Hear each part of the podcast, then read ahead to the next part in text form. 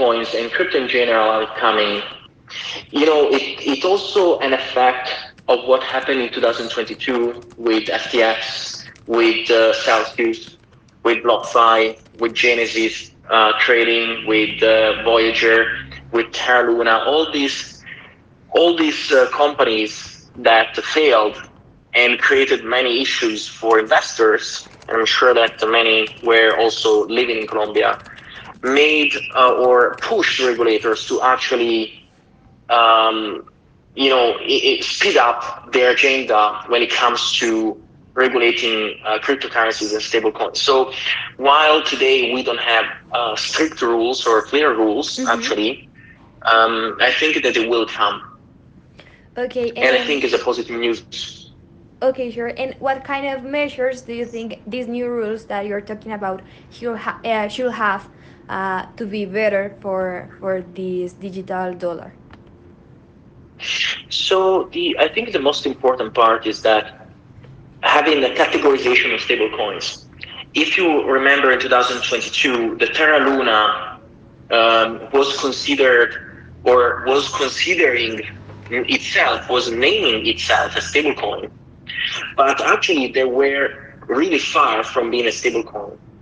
They were um, um, a cryptocurrency that at the first sign of trouble, they, they pegged and they lost 99.999% of their value.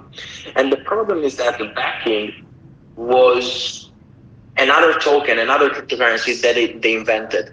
Their liquidity, their shares, their liquidity, their stablecoin, their portfolio was terrible, was not liquid, was extremely volatile and was made up by things that were not representing the national currency, the dollar, right? In case of Tether, Tether is so uh, Luna was an algorithmic stablecoin. Tether instead is a fiat pegged stablecoin backed by hard liquid reserves. Tether in this moment has more um, more US Treasury bills in its portfolio than Australia and Mexico. Mm-hmm.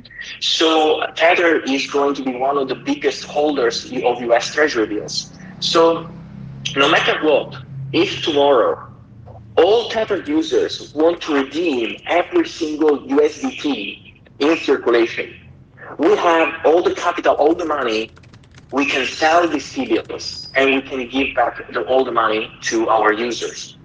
That is, and that is really important. So you see what I mean, it's important that there is a distinction between the different stablecoins. We, as Tether, we proved many times that even in 2022, Tether could give back $7 billion in two days. That was 10% of our, our reserves to our own customers as soon as there was an issue or like uh, as soon as there were some customers that wanted to redeem Terra Luna, Terra Luna completely broke down and, and was destroyed. Mm-hmm. But also we have seen our competi- competitors, for example, Circle, last you know in the last month, they lost they pegged 13% because people thought that they lost 3.3 billion dollars because they kept uninsured funds in Silicon Valley Bank.